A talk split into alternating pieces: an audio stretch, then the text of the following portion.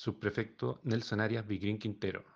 El día de ayer, en horas de la tarde, personal de turno de esta unidad policial realizaron diligencias en virtud de denuncia por sustracción de especies de interior de vehículo estacionado en la vía pública. Desconocidos rompen vidrio del móvil y sustraen bolsos, los cuales en su interior mantenían joyas, dinero en efectivo, pasaportes venezolanos de los afectados y chequeras.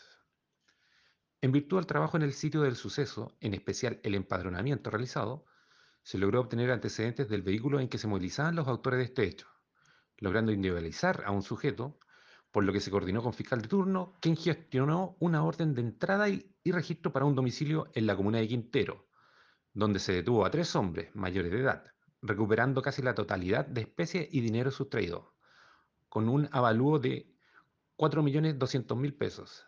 Además se incautó un revólver con munición calibre .22 largo.